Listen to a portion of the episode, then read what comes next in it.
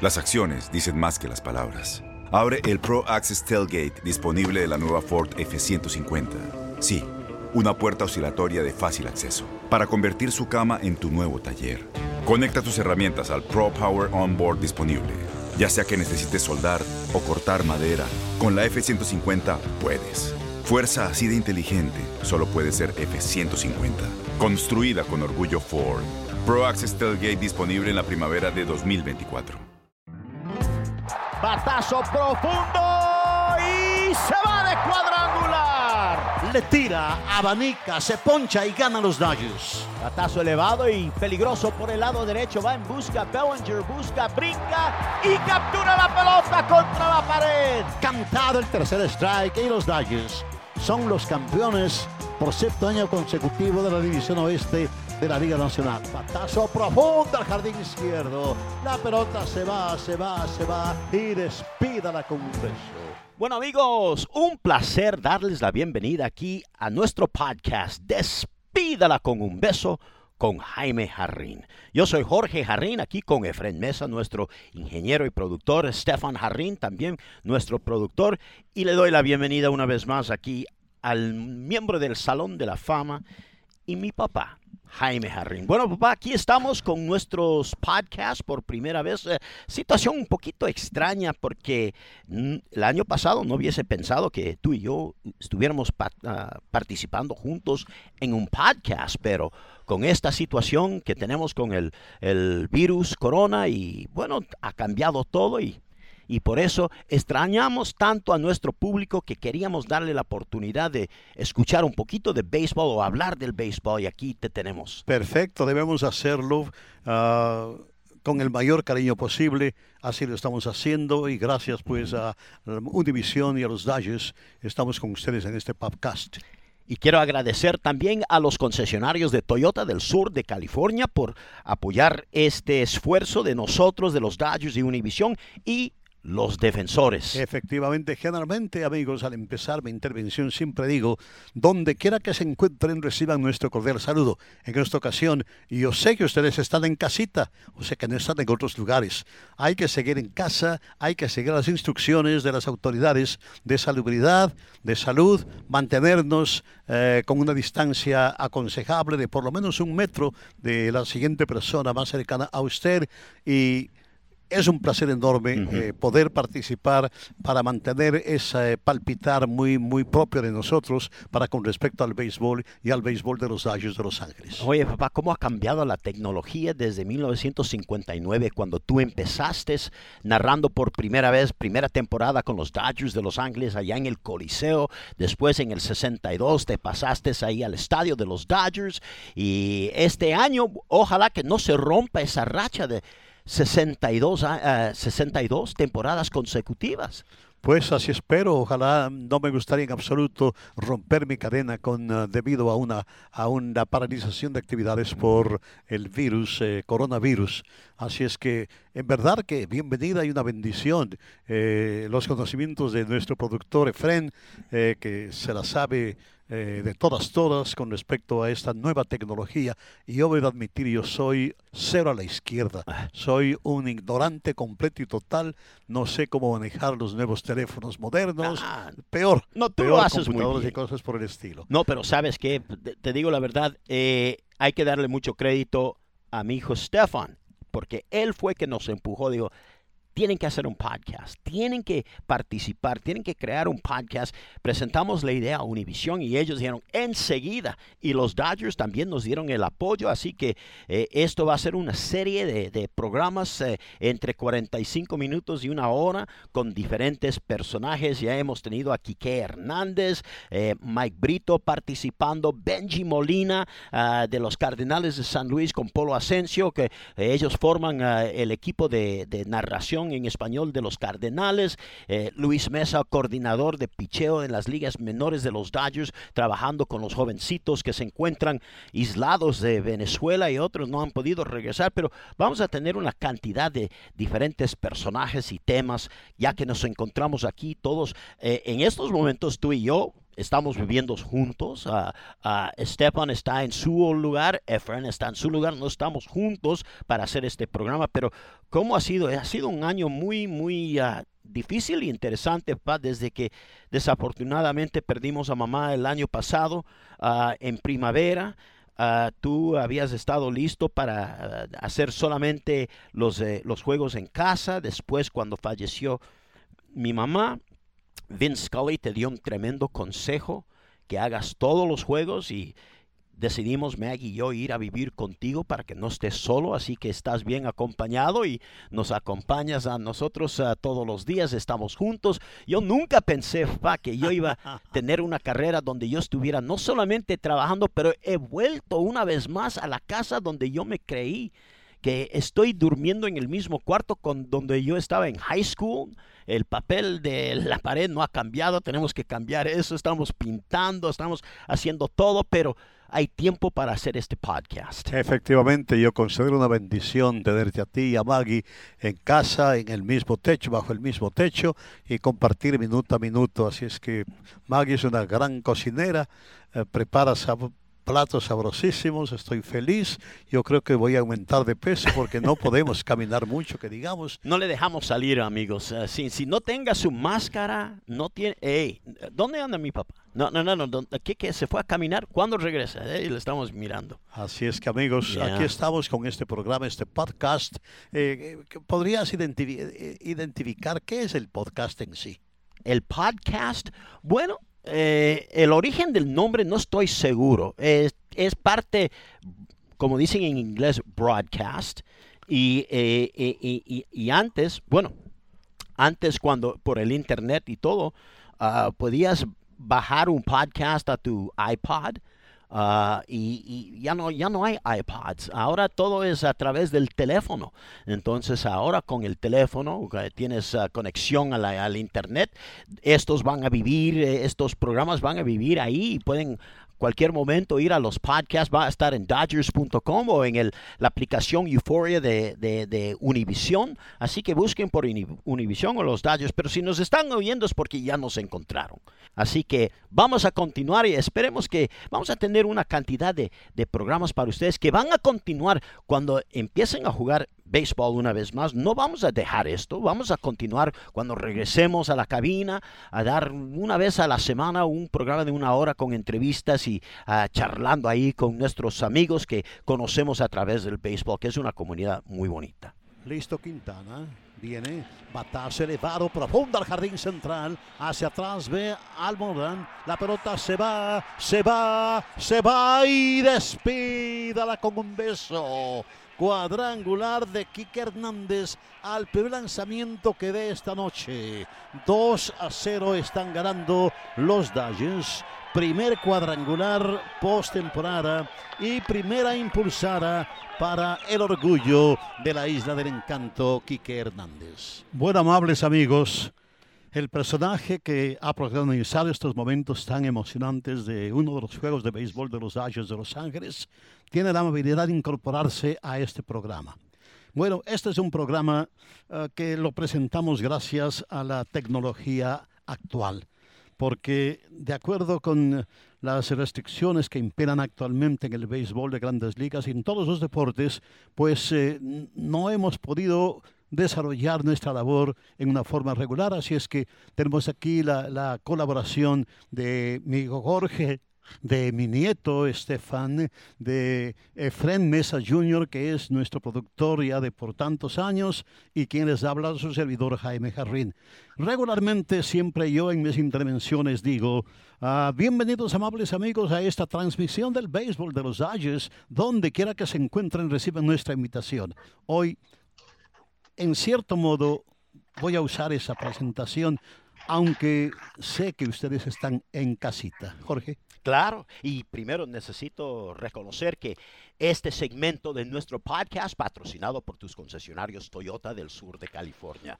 Así que es realidad, oyendo, oyendo eh, eh, ahí cuando hablaste del primer cuadrangular de, de Quique Hernández en, en ese juego con los ah, de playoffs con los cachorros hasta ahora todavía me da, me da el escalofrío, me- eh, eh, el, el entusiasmo y eso es lo que están extrañando la gente en estos momentos. Así que eh, queremos por, por por nuestra parte compartir, a traerles algo ah, que traigan buenos recuerdos. Efectivamente, y si eso nos pasa a nosotros, ya pueden imaginarse qué es lo que le sucede al protagonista de esos momentos heroicos.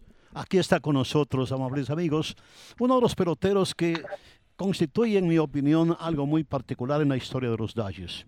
Porque a pesar de que él no fue un producto del sistema de ligas menores de la organización, en muy poco tiempo se ha convertido en uno de los ídolos, en uno de los jugadores más mimados por la afición de Los Ángeles. ¿Gracias a qué? A su forma de juego, a su alegría en el juego, a su entrega absoluta y al amor al color de su camiseta. Aquí está con nosotros, incorporándose a este podcast, Quique Hernández. Quique, qué gusto, qué gusto en recibirte. ¿Cómo estás? Saludos, mi gente, saludos. Todo bien, gracias a Dios. Eh, de verdad que me, alegra mucho escucharle la voz a ustedes. Eh, aunque no lo crea, o sea, me hace falta todo el mundo, todo el mundo del equipo, todo el mundo, todas las caras que uno ve en, un diario vivir cuando uno está en una temporada regular. Y ustedes están hablando de los escalofríos, yo escuchando, escuchando el, el sonido de ese primer cuadrangular. Pues, estoy igual, todavía estoy un poquito erizado, como decimos nosotros los puertorriqueños. Ajá. Y, espera- Eh, y espérate que ya viene, que ya viene el, el cuadrangular con la casa llena. Ya. Bueno, Sí. estás, estás en. Arizona. Estamos en Arizona, sí. Nos ¿Cómo está, ¿Cómo aquí. está el ambiente allá? Bueno, eh, si tú sales a la calle es un poquito difícil creer lo que está pasando en el mundo porque aquí las cosas están, no sé, de momento, ayer fui, ayer fui a entrenar un, un- rato y cuando viré de, de entrenar eh, de camino para mi casa había, había hasta tráfico. Yo no entiendo cómo, cómo, cómo en una Sí. pandemia se supone que uno se esté quedando en su casa, cómo es que hay tráfico, pero Sí. eh, obviamente todo el mundo, todo el mundo tiene que salir a, a- a- hacer lo que uno tenga que hacer, Claro, claro, tienen que hacer eso. Pero sí, ¿sabes qué? De acuerdo, notamos esa diferencia porque estuvimos, mi papá y yo y mi esposa, nos quedamos por un tiempo allá en Arizona donde encontramos cosas un poco más tranquilo, no como aquí en Los Ángeles, aquí todo el mundo que sale a la calle con máscara, con guantes y todo. Allá en Arizona ves lo mismo en los mercados y todo, pero no tanto. Y por esa razón eh, decidimos que, más que nada por la salud de mi papá, protegerle y todo, nos quedamos allá por un tiempo. Y, y lo difícil, que es que eh, el, clima allá en Arizona, la primavera, ahora está tan bonito y quieres estar afuera y quieres hacer todas estas cosas, pero ah, estamos en unos tiempos muy extraños, muy extraños, no solamente con el béisbol, pero en el mundo entero. no, no, sí, definitivamente. Eh, aquí estoy, aquí estoy yo. eh, Claro. ahora mismo hace, hace, hace un calorcito bastante chévere. Ujú. Ah, Está, está como 82 grados, pero tú sabes que el sol de Arizona siempre se siente un poquito más caliente. Claro, y quería preguntarte eh, primero, ¿cómo sigue tu familia? Eh, eh, ¿Cuál es la situación? Ellos, la mayoría de tu familia sigue allá en Puerto Rico, estás en contacto por lo menos con la tecnología que tenemos ahora, puedes estar en contacto con ellos, pero no es lo mismo. Sí, sí, eh, está todo el mundo en Puerto Rico, eh, de mi, de mi familia, todo el mundo en Puerto Rico, al igual que, que de mi esposa Mariana, está todo el mundo en Puerto Rico y gracias a Dios, pues en mi familia todo el mundo tiene, tiene un iPhone, hasta mi, mi abuela está, está al día con el iPhone, así Ah. que podemos, podemos hacer FaceTime de vez en cuando y, y nos podemos mantener viéndonos a- el uno al otro, eh, enseñándole a mi abuela que, que pues que me crece el bigote y, y me crecen parchitos en la barba. Oye, Kike, ya que estamos hablando de la, de la isla del encanto, háblanos un poquito de tus eh, primeros años, dónde naciste, a, a qué escuela fuiste, cómo creciste de, de niño ya. Pues mira, eh, cuando yo nací, eh, fue un po yo diría que un poquito inesperado. Eh, mi papá, mi mamá tenía tan solo 18 años y mi papá 21. Wow. Así- Como sí, mis papás, yeah. sí. Así que tuve que tuve que empezar en la escuela de temprano. O sea, tuve que a los dos años ya me, me pusieron, me, me empezaron a llevar a, a un cuido, a, una, a un, como un preescolar. Ajá, Eh, obviamente, mam- mami y papi tenían que trabajar, así que claro. desde- claro. de- a, los, a los dos años empecé a ir a la escuela. Eh, esa escuela nada más llegaba hasta primer grado. y tuve en el primer grado, eh, jugué, empecé a jugar pelota a los seis años. Papi me Ajá. llevó a, a un campamento de verano. Eh, ¿Tu A los, papá, a los- ¿Tu papá no fue eh, eh, scout de los piratas también? sí, sí, todavía sigue siendo. Eh, papi fue muy, muy buen pelotero, pero por, por, por unas razones fuera, o sea, ah, cuando mi papá se graduó de, de- del, del high school, Claro. todavía, todavía no había, no había draft en Puerto Rico, se tenía que firmar agen- por agencia libre, al Ujú, igual que, ujú. que el resto de Latinoamérica. Fue, creo que si no me equivoco, fue uno o dos años después de que él se graduó de, la, de, de- de high school que, que llevaron el draft a Puerto Rico. Ujú. Quique, en los primeros años de escuela, ¿era una escuela bilingüe? ¿Estudiabas inglés o únicamente español?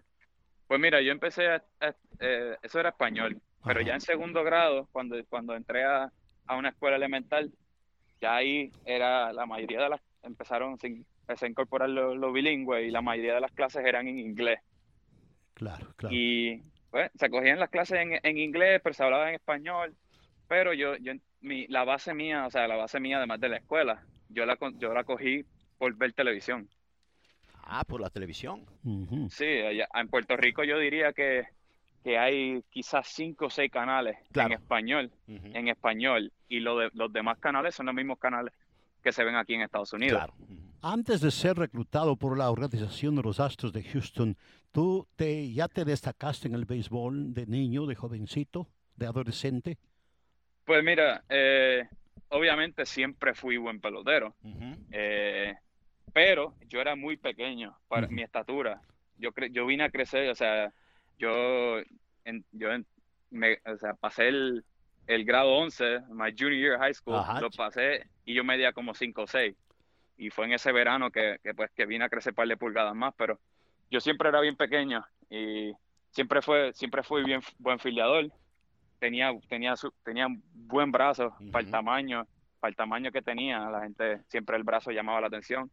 Eh, siempre bateaba, pero obviamente no daba muchos honrones. Bueno, fue por, fue por eso, me imagino, que te reclutaron en la sexta vuelta de- del, del- del torneo, del, del 2009. draft, del, del sorteo. Sexta vuelta sí. es muy bien.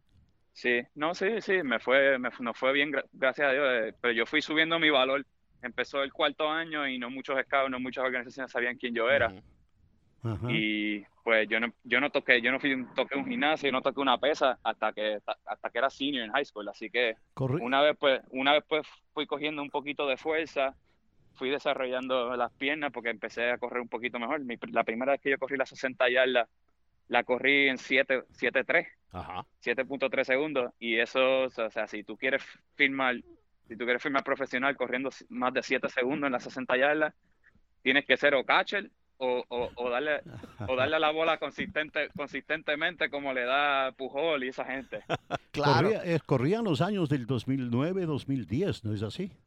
Sí, sí. Sí. Así que me puse, me puse a entrenar gimnasio físicamente con un entrenador, empezamos a trabajar en, en la forma de correr y todo eso, y gracias a Dios, pues, pude bajar, pude bajar las 60 yardas a, a, a 6.8, creo que fue lo más rápido que la corrí. Los Astros luego te asignaron a la, a la Liga del, del Golfo en, en- en la Florida, ¿no? Tenías entonces que 16, 17 años más o 17 menos. años, ¿no? 17 años tenía, acabadito de salir de high school, mi graduación de, de, de high school fue en mayo, y ya en junio, ya yo estaba, ya yo estaba en Florida jugando, Bueno, jugando pelota profesional. tú has sido cambiado dos veces. La primera vez por parte de los Astros de Houston a los Marlins. Ah, ¿Cómo te sentiste? ¿Fue un golpe? ¿Te afectó eh, mentalmente tu cambio? fue un golpe increíble. eh, fue, un, fue un golpe tan y tan duro que hizo el cambio para Los Ángeles como, como olvídate, como una jugada de rutina. Porque, o sea, primero la organización que uno conoce, o, sea, me, me pude firmar cuando era un niño prácticamente, tenía 17 años. Y fue, fui creciendo y pasé por todos los niveles. O sea, yo no, a mí no me brincaron ni un solo nivel en Liga Menor. Tuve que pasar por todos los niveles. Eh, no era prospecto, no, no, o sea, no, no me regalaron nada, me lo tuve que ganar todo. Claro. Y gracias a Dios, pues pude llegar a grandes ligas y de- llegué a grandes ligas y el único juego que yo no empecé jugando fue mi primer juego en grandes ligas. Y me metieron de emergente porque nos estaban dando una paliza. Claro, con los Mariners. Y, ajá, y entonces mi primer turno, doy doble por regla, traje una carrera y mi segundo, y pude coger dos turnos, en el segundo turno di un hit, así que, así que al otro día me pusieron de bateador designado y en mi segundo turno pude dar mi, mi primer jorrón en Grandes Ligas y después de ahí me quedé jugando todos los días y estuve exactamente un mes. Me subieron el primero de julio y el, el 31 de julio me cambiaron. Pero yo, la mentalidad que yo tenía era, mira, a ti no te pueden cambiar a caballito de llegar a grandes ligas. O sea, Ajá. Cosas, cosas ignorantes que uno piensa, inocentes tal vez. Claro, claro. Por lo y yo menos, dije, con- Entonces, tu cambio de los Marlins a los Dodgers fue más traumas- traumatizante que el primer cambio de Houston a los Marlins. el de, el de Houston a los Marlins fue el peor porque primero yo estaba jugando súper bien. Estaba Oh, jugando todos los claro. días y yo digo, y pues uno, uno se pone a pensar en el futuro y uno dice, contra, estaría, estaría lindo pues jugar toda una carrera con un mismo equipo, que sí que sé yo. Y, y lo peor de todo es que mi familia entera estaba, estaba en, en Houston en el momento del cambio. Y fue recoger las cosas, o sea, me cambiaron justo en el deadline. Y, y yo vi todo como pasó. Yo vi al gerente cuando salió de la oficina, contento, y nosotros éramos un grupito de muchachos mirando y salió contento. Y nosotros, oh, mira, hicieron el cambio que quería, el tipo está contento. Y como a los dos minutos me llamaron a mí para la oficina, y yo, wow, me cambiaron. Y o sea, me cambian un equipo que es lo único que yo sé, a un equipo donde yo no conocía ni, una- ni a una sola persona. Y además me cambiaron a las 4 de la tarde en Houston, creo que era y me dijeron, mira, a las ocho y media de la noche, o sea, tienes que irte para tu casa, guardarlo todo, que a las ocho y media de la noche estás en un vuelo para Miami.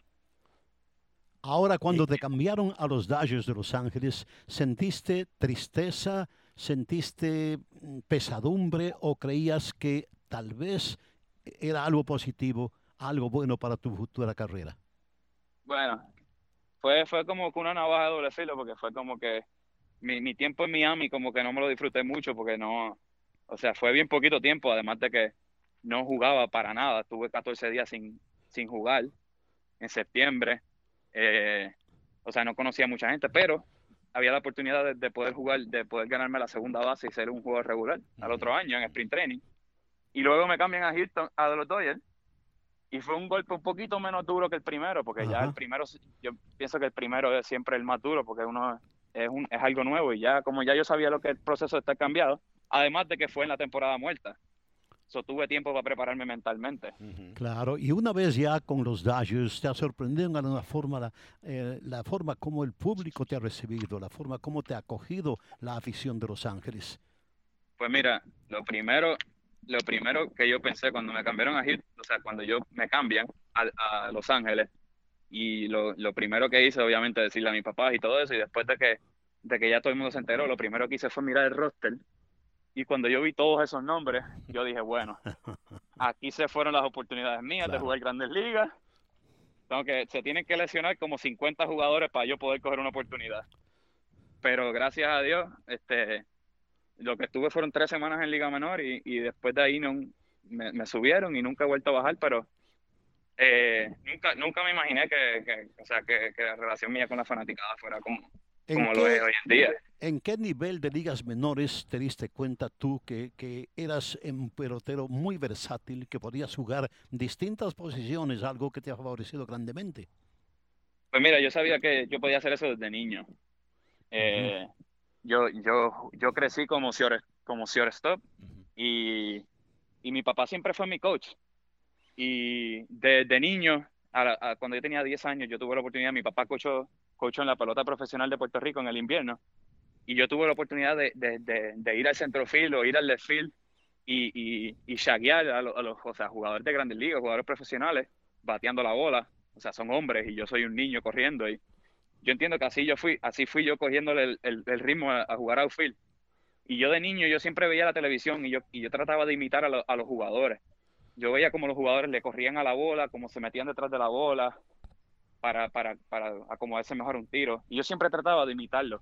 Siempre trataba de imitarlo todo el día. Yo todo el día estaba con una bola en la mano, tirándola, tirándola. Un, Pero- factor, un factor importante en tu desarrollo ha sido tu versatilidad, jugar primera, jugar segunda, jugar jardín izquierdo. Te hemos visto ya en muchos lugares. Sí, pues yo, como te dije, jugué shortstop mi vida entera. Cuando firmo con Houston en el draft, Houston me dice, mira, nuestro primer round fue shortstop. nosotros quisiéramos que tú te muevas a la segunda base y tenemos visualizado que ustedes sean la combinación del futuro. O pues, sea, ¿qué pasa? Yo ahí segun- con Altuve, Ajá, ahí en Houston. Exacto. ¡Qué competencia! Exacto. Oye, la- Pero cu- cuando yo firmo, Ajá, Actúe todavía estaba en la rookie igual que yo. Claro.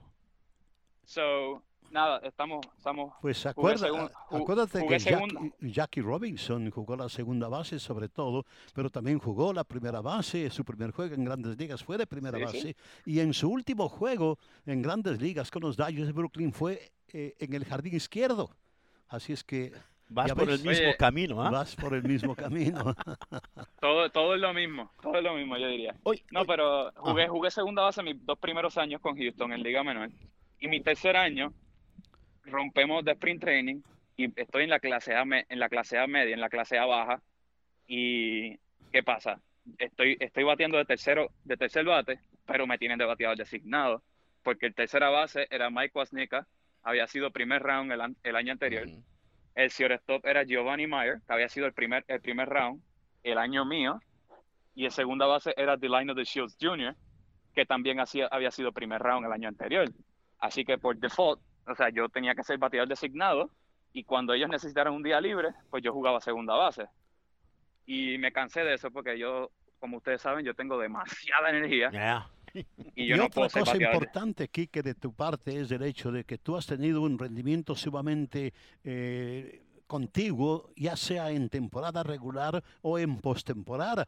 Inclusive casi, casi podría decir yo de que tú te has eh, destacado mucho más en postemporada Ya. que en temporada regular y eso es muy encomiable en verdad. Por ejemplo, uno de los momentos culminantes en tu postemporada es, es esta. Mira, Batazo elevado profundo al jardín central derecho. La pelota se va, se va, se va y despídala con un beso.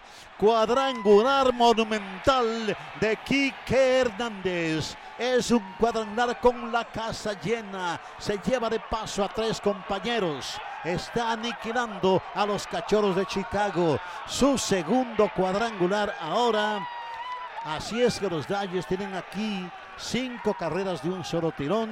Van ganando al son de siete carreras por cero. Y estamos apenas en el tercer episodio. ¿Qué recuerdos te trae ese cuadrangular, Quique? Eh, mucho, obviamente, muchos. O sea, di- difícil. Eh, yo diría que, que lo, si cierro los ojos y trato de pensar en eso ahora mismo, lo más que me acuerdo es darle la bola y salir corriendo. No, primero no pensé que se iba a ir la, la bola, pensé que después que, que iba a estar en el gap, pero yo sabía que le había dado bien, pero no sabía, como le había dado tan bajito, no sabía si se iba a poder ir la bola. Pero lo, lo más que me recuerdo de, de, de ese batazo es como cuando la bola se va, escuchar, o sea, la, la, la noche está un poquito húmeda Ajá. y el terreno estaba un poquito mojado. Y lo único que me, o sea, lo que me acuerdo de ahora mismo, tengo hasta los pelos parados. Me acuerdo correr las bases y que el estadio estaba tan y tan callado ajá. que yo me, que yo oía mis propios pasos. Yo, o sea, usualmente uno no puede escuchar nada en el terreno, pero como estábamos en el parque de ellos, estaba muerta la fanaticada. Yo escuchaba mis pasos y escuchaba a la gente gritando en el dogado. Eso yo creo que es el, el- el- lo, lo- lo que siempre se va a quedar conmigo y nunca, nunca me voy a olvidar de eso. Claro, y nu- nosotros nunca nos vamos a olvidar de eso estando allá en Chicago, en el Wrigley Field, en una noche ahí, y, y- qué juegazo el quinto juego. Pero viéndolo bien, sabes que el 2017 fue un año clave para ti, eh, porque más que nada quiero que nos hables un momentito sobre tu experiencia en el clásico de ese año al empezar la temporada, porque el 2016 fue un año difícil para ti, medio inconsistente. Yo sé que no estabas contento con ah, cómo se había desarrollado la temporada en el 2016 y llegaste a- al 2017 con una invitación a representar a Puerto Rico en el clásico. Y he leído y he oído comentarios que esa fue una decisión clave para ti y ahí es donde realmente empezó tu éxito con los Dodgers. No, no, sí, claro. Eh, 2015, mi primer año, me fue súper bien con los Dodgers. Y luego en el 2016 fue sumamente difícil, así que entré el 2017, pues eh, la confianza, la confianza personal estaba un poquito dudosa. Sí. Y eh, yo sabía que iba a estar difícil hacer el equipo, qué sé yo, pero yo no, yo no podía pasar la oportunidad de, de representar a Puerto Rico en el clásico. Eh, Eso fue hace cuatro años, eso fue hace cuatro años y, o sea, tres años y mira ahora, el, o sea, el clásico del año que viene está, como quien dice, peligrando. Así que, eh, o sea, uno nunca sabe lo que puede pasar en cuatro años y cuando una oportunidad así se te pone al frente, pues es difícil decir que no, aunque, aunque me hubiese costado tal vez pues empezar el año en triple A, ¿Qué- pero qué- yo dije, "Esto- de este año no la puedo pasar. Claro. Estuviste con Yadier Molina, Javi Baez, Carlos Correa en ese, en ese equipo, Francisco Lindor, tremendo equipo y fuiste una gran parte de ese equipo, pero también te animó más a, a- a- a tu amor al, al béisbol, ¿no? No, claro, sí, estar alrededor de esos muchachos y, y bueno, o sea, son muchachos que son caballos ahora mismo en, en el deporte y, y muchachos que uno creció eh, idolatrando como Yadier Molina, Carlos Beltrán, esa gente que pude tener la oportunidad de jugar con ellos, el mismo Ángel Pagán, eh, estar ahí con eso y, y, y después estar con, con muchachos, con otros muchachos que uno creció jugando con ellos, o sea, Claro, claro. Alexan- Alexander Claudio, eh, Quique, el Eddie Rosario. eh, Puerto Rico ha producido grandes figuras. Tú siempre has enseñado un amor especial para con la isla. Te sientes muy orgulloso de, de ser boricua. Ah, lógicamente me imagino que tú es- eres otro de los peloteros y otro aficionado al béisbol que idolatra la figura de Roberto Clemente. ¿eh? Claro, claro, Roberto Clemente. Han pasado muchísimos, muchísimos peloterazos por Puerto Rico, pero obviamente la marca de Clemente va a ser una, va a ser única. Eh, bien difícil que, un pelotero puertorriqueño pues pueda lograr, en- no tan solo en el deporte, pero sino en lo personal, lo que Roberto Clemente pudo lograr y obviamente ese es uno de, de nuestros ídolos. Claro. Está un poquito difícil, pero si pudieran retirar el número 21, yo entiendo que yo, a yo voy a ser una A eso yo voy a ser una de esas yo voy a ser una de esas personas ahí en la, eh, eh, al frente de la marcha tratando de, de que eso A, pueda e- pasar. a Claro. eso, a eso iba precisamente, eh, Quique, para decirte que el 15 de abril de 1977, al cumplirse 50 años de que Jackie Robinson rompiera la barrera de racial, se llevó a cabo un juego extra en Nueva York en el que por primera vez todos los peloteros eh, estaban rindiendo homenaje a, Jackie Robinson. Eh, y precisamente fue, eh, si mal no recuerdo, ah, Ken, Ken Griffey, quien en ese 15 de abril de 1977 dijo que le gustaría él eh, llevar el número eh, 42 y habló con el comisionado Silic y le dijo que si podía am, llevar el número, número 42 y el comisionado le dijo que no estaba seguro, entonces él decidió en ese juego alterar su número, su número 24 a 42 y pudo así participar en el eh, 15 de julio del 77. En eh, 10 años más tarde, el 15 de julio del, del eh, 87, vuelve al Juego de Estrellas. Entonces le llama nuevamente eh, Ken Griffey al comisionado Silic y le pregunta si puede él usar el número 42. Y entonces, como ya habían retirado el número de 42, el comisionado le dijo, mira, tengo que hablar con la esposa eh, Rachel eh, Robinson para pedirle permiso a ver si, si puedes eh, cambiar tu número. Habló con Rachel y Rachel le dijo que sí, cómo no, tratándose de Ken Griffey Jr. que cambie su número y que use el número 42. Y así fue como él empezó y todos los demás jugadores empezaron poquito a poco a usar el número 42 hasta que ya definitivamente el comisionado pues eh, decretó que todo el mundo use el número 42 ese día y el número quedó ya retirado. Eh, como tú dices, ¿crees que sería justo de que en homenaje al legendario, al inmortal Roberto Clemente, también eh, retiraran el, el número de él o al menos que tuvieran un día dedicado a Roberto y pidiendo que a los peloteros usaran el número de Roberto en su uniforme por, por un juego. ¿Qué te parece? Pues mira, yo, yo, yo entiendo, obviamente, yo estoy 100% detrás de eso. Eh, nosotros tenemos el Roberto Clemente Day, pero no, no todo el mundo usa el, número 21. Eh, obviamente Jackie Robinson, por lo que pasó Jackie, eso obviamente eso no se puede comparar con nada. Pero pues tú miras la, tú miras la carrera de Roberto y, y, y por las circunstancias, o sea, él, como quien dice, per- perdió su vida tratando de ayudar a otros.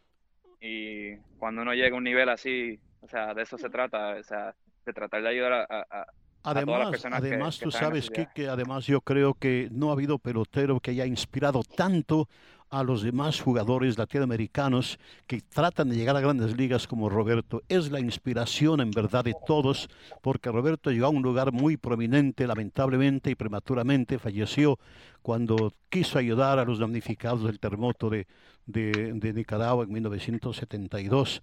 Así es que yo creo que ojalá el béisbol de grandes ligas considere eh, retirar el número de Roberto o al menos que en un juego en, que tenga relación con la vida de Roberto, todo el mundo use el número 21 de Roberto Clemente. Claro, claro, definitivamente. Roberto es uno de esos, de esos jugadores leyendas que hay muchos jugadores que, que, muchachos jóvenes creciendo pues nunca no saben su historia, pero al igual que Jackie, yo creo que todo el mundo sabe sabe quién es Roberto y sabe la historia, o sea, de, de- del tipo de jugador que era y, y del tipo de persona que él era también. Bueno, Quique, antes de despedirnos, nomás rápidamente, eh, yo sé que nuestros fanáticos aquí en Los Ángeles, todos quieren saber qué es lo que estás haciendo para prepararte. ¿Qué sabes? ¿Has oído algo? ¿Qué son tus esperanzas? ¿Crees que vamos a, a- empezar a jugar béisbol, aunque sea posiblemente en estadios vacíos? ¿Y qué piensas tú de, de esos planes que se han hablado? Han tantos planes, pero eh, realmente no vamos a saber nada hasta que los oficiales de los departamentos de salud decidan que ya es posible que, eh, que equipos ah, puedan reunirse y estar juntos y jugar. ¿Qué piensas tú? Pues yo estoy dispuesto a hacer lo que lo que lo que o sea, lo que haya que hacer. Yo estoy dispuesto a hacer lo que sea. Yo quiero jugar pelota y obviamente mirando el, el, el, lado de, de- del negocio que es la pelota, yo no quiero que mi último año de con los Dodgers pues sea que, que no que no pase. O Claro. sea, yo no quiero quedarme con ese sabor amargo de que el último juego fue el juego de los playoffs y obviamente todo el mundo sabe lo que pasó. Pero, mano, este era un año sumamente grande para todos nosotros. Teníamos, teníamos, yo entiendo que teníamos el mejor equipo que, que hemos tenido aquí en Los Ángeles Sí. en muchos años y, y, y pues, por circunstancias que fuera de nuestro control, pues ahora mismo no estamos jugando, pero yo estoy de acuerdo con cualquier plan que, que puedan, que ellos puedan proponer para, para jugar pelota, yo, yo estoy de acuerdo y yo lo que quiero jugar y, y contra poder- ver si Eh, podemos Quique, traer una- la- la- estás- el es- trofeo de la Serie Mundial. Quique, ¿estás en comunicación telefónica con eh, tu- varios de tus compañeros? Eh, sí, sí, de, hemos hecho, de, acuer- de hecho, hemos, anoche hicimos un, un, un game night, un tipo game night por Zoom. Ajá. Nos reunimos unos cuantos. Eh, yo estoy viendo a, a Cody, a Bellinger todos los días. Eh, él y yo estamos entrenando, traba- tratando de, de- de mantenernos ready físicamente y, y estamos bateando una, una, tal vez dos veces en semana. Y me compré una maquinita pequeña que tira, que te tira wiffle balls Ah, y, y es, así estoy batiendo wiffle balls en, en la marquesina de mi casa. Ah, ah, En caso, en caso de, de iniciarse la temporada, ¿qué tiempo de preparación crees tú que necesitarán para estar listos? ¿Unas dos semanas?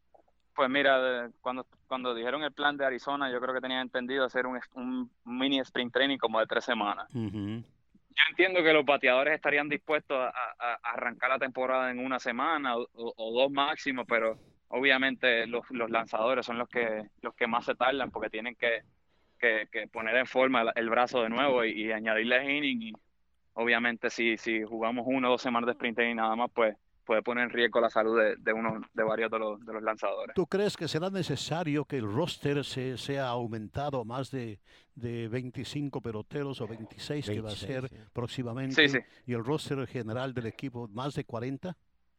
Eh, yo entiendo que, o sea, lo- de lo que estaban hablando era que iban a estar los 40 muchachos del roster en, o sea, en el campamento y que iban a haber como 10 muchachos que está, que no están en el roster que también iban a estar en caso de, en caso de, de que algo pasara.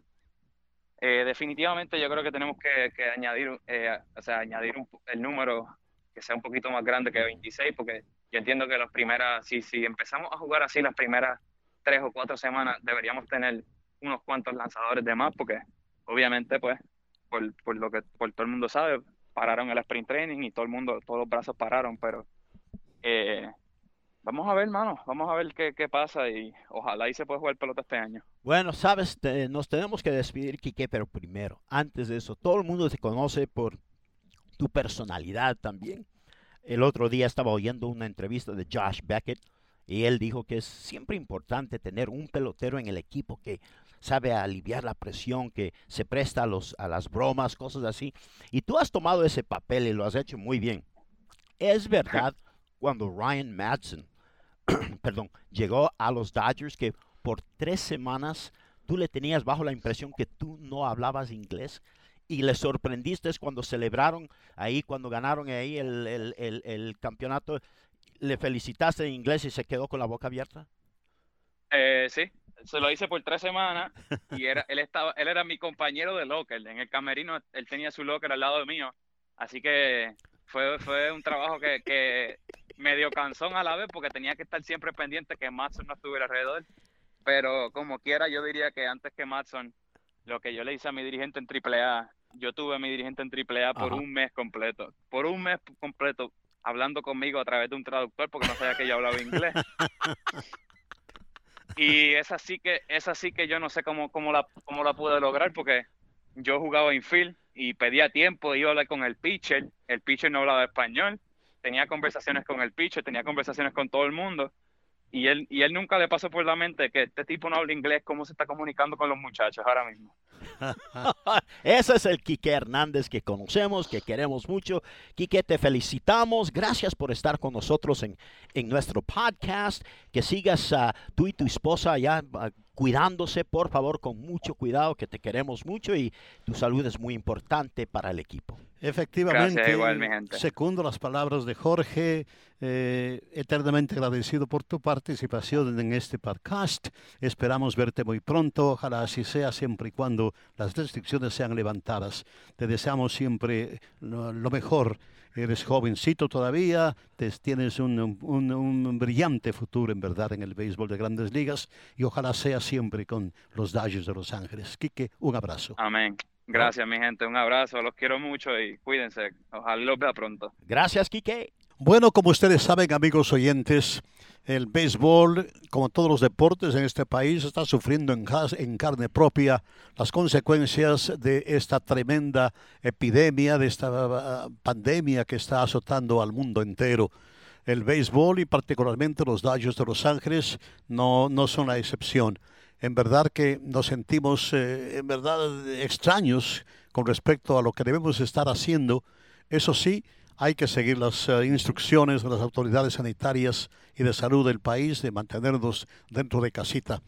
Para ah, ilustrar un poco más el criterio de todos nosotros con respecto a la situación reinante con miras al béisbol de los Dodgers y particularmente de los Dodgers de Los Ángeles, hoy se acerca al programa nuestro directo compañero en, las transmisiones de los Juegos de Béisbol de los Dodgers de Los Ángeles, figura prominente del Departamento de Relaciones Públicas y Publicidad de los Dodgers de Los Ángeles, nuestro gran amigo Jesús Quiñones. Jesús está al tanto de, de la situación que reina actualmente con respecto a los Dodgers, con respecto al béisbol, a grandes ligas, y yo estoy seguro que nos va a ilustrar perfectamente con respecto a la, lo que está pasando ahora. Jesús, bienvenido a este podcast.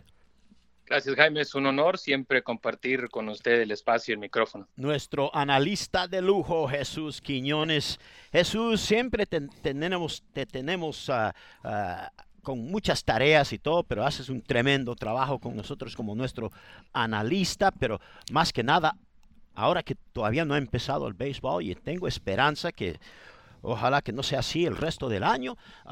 yo sé que tú estás eh, metido en lo medio de todo lo que está ocurriendo con la organización y todo. Ah, ¿Cómo lo ves, eh, Jesús? Primero, hemos oído tantos diferentes planes y de los dos planes que se han hablado más de reunir los 30 equipos en Arizona o el otro plan de dividirle en dos ligas con los Dodgers en la liga de Cactus y, los, ah, los eh, la Liga de, la Toronja ya en Florida.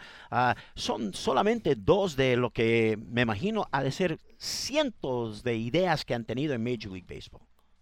Sí, yo creo que es importante no notar que son ideas y son planes que quizás están considerando, pero aún no tenemos nada eh, fijo. No, todo el mundo, yo creo que dentro de este medio los fanáticos y todas las personas que disfrutan el béisbol quisieran ver béisbol, ¿no? Entonces creo que cuando eh, personas de ese nivel, en este caso Jeff Passen, cuando pone una historia de ese tipo, bueno, uno cree que quizás sabe algo, ¿no? Y, yo creo que hay que tener cuidado, todavía no hay... Claro. Jesús, eh, Jesús, ¿cuáles son las diferentes plataformas que has oído hasta la fecha?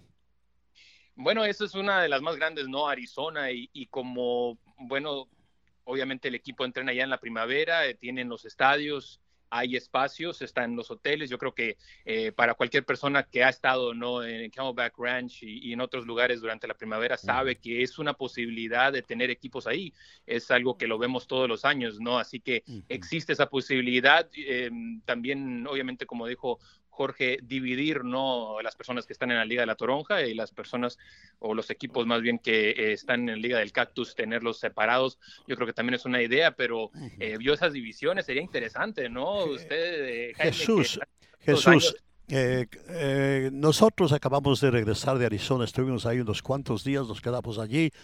indiscutiblemente la impresión que yo tengo es de que en Arizona en verdad hay menos contaminación, hay menos trajinar de gente, eh, los espacios están más abiertos, eh, muy poco movimiento de turistas, ni nada de turistas actualmente, y todo está más calmado. Da la impresión de que en verdad Arizona es un lugar más seguro que, digamos, California. Pero ¿te imaginas jugando en el verano en Arizona? Eso... Yo creo que es grande, ¿no? Yo creo que la madre naturaleza no se presta para eso, entonces quizás considerar que podría ser algo eh, que viéramos un poquito más tarde, ¿no? O por lo menos después del verano, porque es casi inaguantable solamente que se jueguen los juegos eh, muy noche o muy temprano. Bueno, Jesús, tú sabes que, que, mi nieto Estefan jugó dos años allí en, Arizona con los Dodgers y él me decía que un día le llamé yo por teléfono, eran como las 10 de la mañana y le pregunto a Estefan, ¿qué estás haciendo? Me dice, pues no, ya estoy preparándome para el juego. ¿A qué hora es el juego? A las 11 de la mañana. Le digo, a las 11 de la mañana, con este calor, ¿cómo es posible que jueguen a las 11 de la mañana? ¿Por qué no juegan por la noche?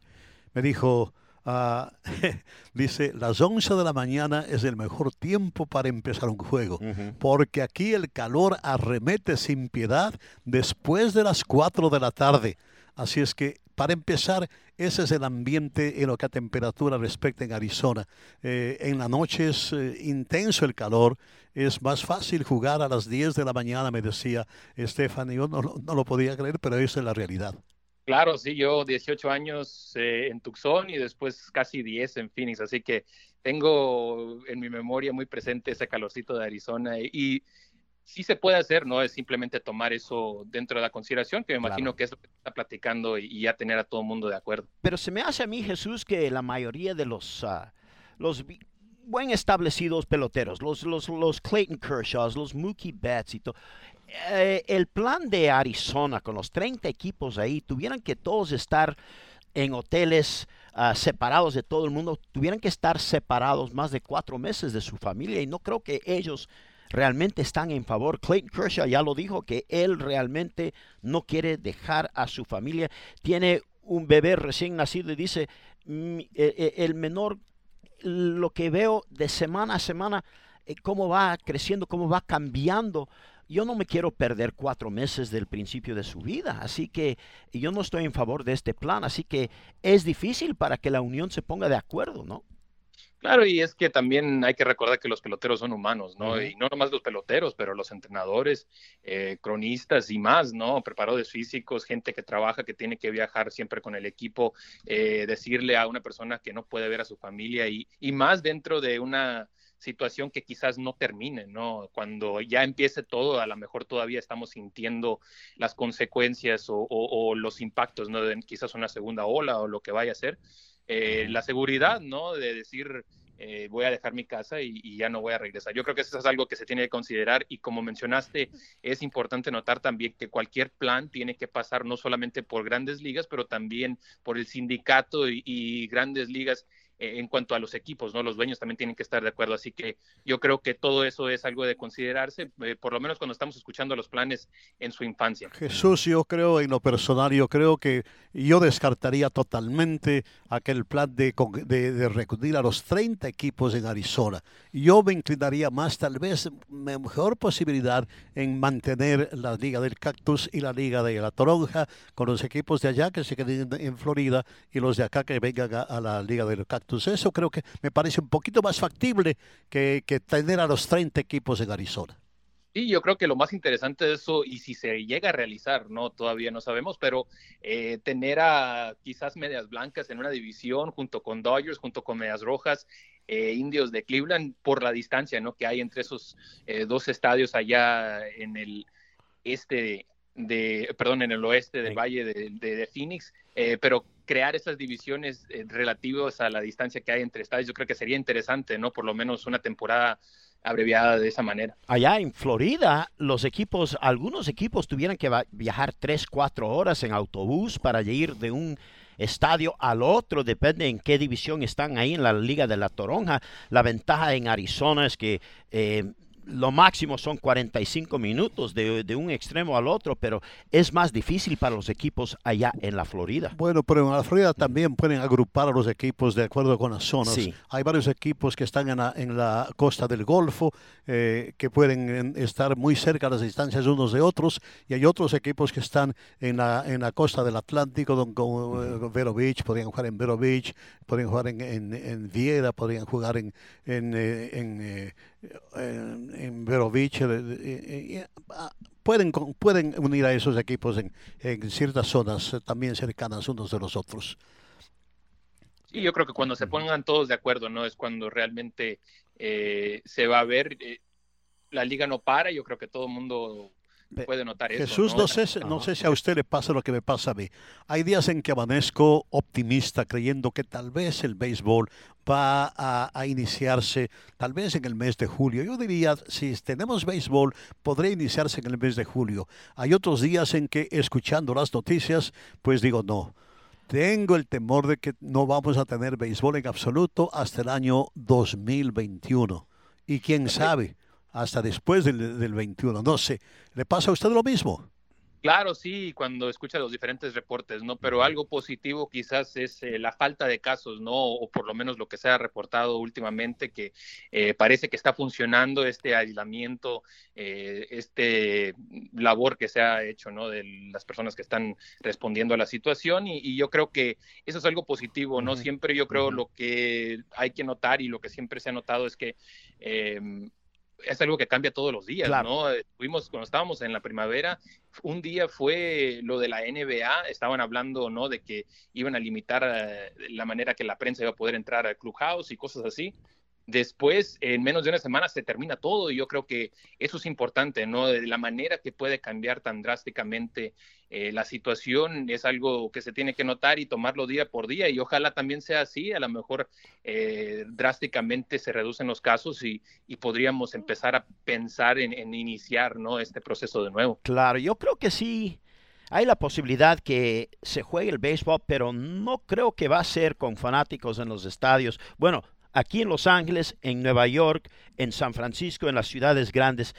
Ayer el, gobernador y el alcalde de Los Ángeles ya dijo que no se espera permitir eventos uh, de grupos grandes, eventos uh, deportivos y conciertos hasta el próximo año, pero la buena noticia, la buena noticia, sí hay una buena noticia, es que si los Dodgers empiezan a jugar, como dijo mi papá, en el mes de julio o a fines de junio desde Arizona, donde sea, por lo menos por primera vez después de seis años, la mayoría de la gente van a poder verlo por televisión, porque eso del contrato de televisión se arregló por fin. Claro, sí, yo creo que todo mundo no va a estar pendiente y de hecho, bueno, hasta en estos momentos todavía vemos los canales, y me uh -huh. incluyo yo mismo, porque también eh, tengo aprendido, ¿no? Tanto Sportsnet como eh, MLB Network, viendo juegos eh, antiguos y, y, cosas así, pero sí es muy importante, ¿no? Yo creo que todo el mundo va a estar eh, muy sediento de un béisbol y, y, ahora con la oportunidad de verlos no solamente por televisión, pero por, tele, por su teléfono, por otras plataformas, claro. yo creo que eso también va a ayudar mucho. ¿no? Jesús, ¿cree usted que lo más factible es que se juegue sin público? Eh, yo creo que es algo que, de acuerdo a las recomendaciones que están dando tanto los médicos, las autoridades, yo creo que eh, es algo que no se puede mm, ignorar en realidad. Obviamente cuando vamos a la tienda, cuando estamos, lo sentimos en todos lados, ¿no? Y sería difícil pensar que eso se va a ignorar cuando eh, empiece una temporada, ya sea de béisbol o, fútbol americano, cualquier otro deporte que sea que tiene esa cantidad de fanáticos que llegan a un lugar. Yo creo que en realidad esto podría cambiar, ¿no? De la manera que vemos eh, muchas cosas en un futuro, de la manera que se disfrutan las cosas, pero eh, va lo mismo, ¿no? Toda esta situación va cambiando todos los días. Escuchamos al presidente también hablar de quizás empezar a, empezar a abrir los negocios de nuevo, es el, mensaje de hoy. Yo creo que eh, eso también se tiene que considerar, ¿no? Que son diferentes, eh, quizás mm, diferente información que nos, que nos dan todos los días y tratar de ajustarse a la situación es lo más eh,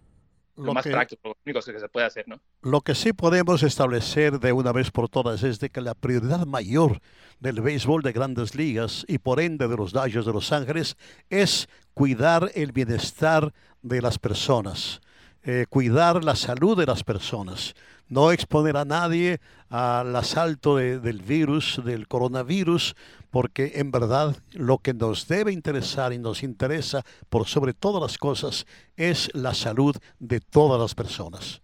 Y yo creo que eso es algo que se tiene que realmente tomar en serio y darle crédito a una organización o, a todas las organizaciones que están en estos momentos esperando, ¿no? Eh, no porque no se pueda hacer en este momento, no están listos.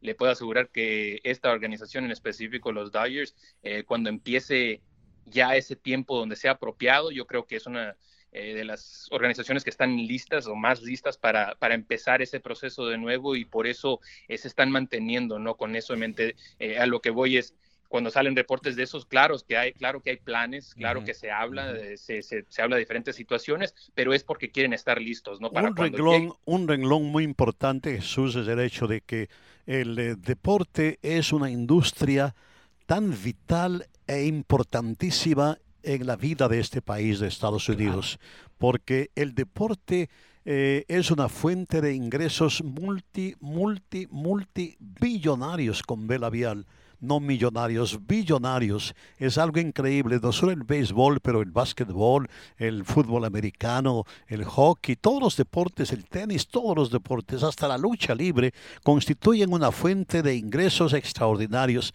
y millones y millones de personas se benefician, no solamente en el caso del béisbol, de los jugadores que practican el, el deporte del béisbol, no tan solo los equipos que forman las grandes ligas, sino que tanta gente que depende del béisbol, las personas que trabajan en los estadios, que son cientos, que son miles, personas que trabajan en la industria de, de, de, en tantas industrias como el transporte, los hoteles, los restaurantes, los transportes, tanta gente ligada en una forma u otra, inclusive las costureras que están ahí realizando su trabajo en los uniformes, en los, eh, en los recuerdos, en los souvenirs, es decir, miles y miles de personas que por el momento están con las manos atadas porque no hay trabajo, no pueden trabajar, no pueden salir de la casa, es un sacrificio enorme, pero tenemos que insistir, tenemos que mantenernos dentro de casa mientras esas sean las indicaciones.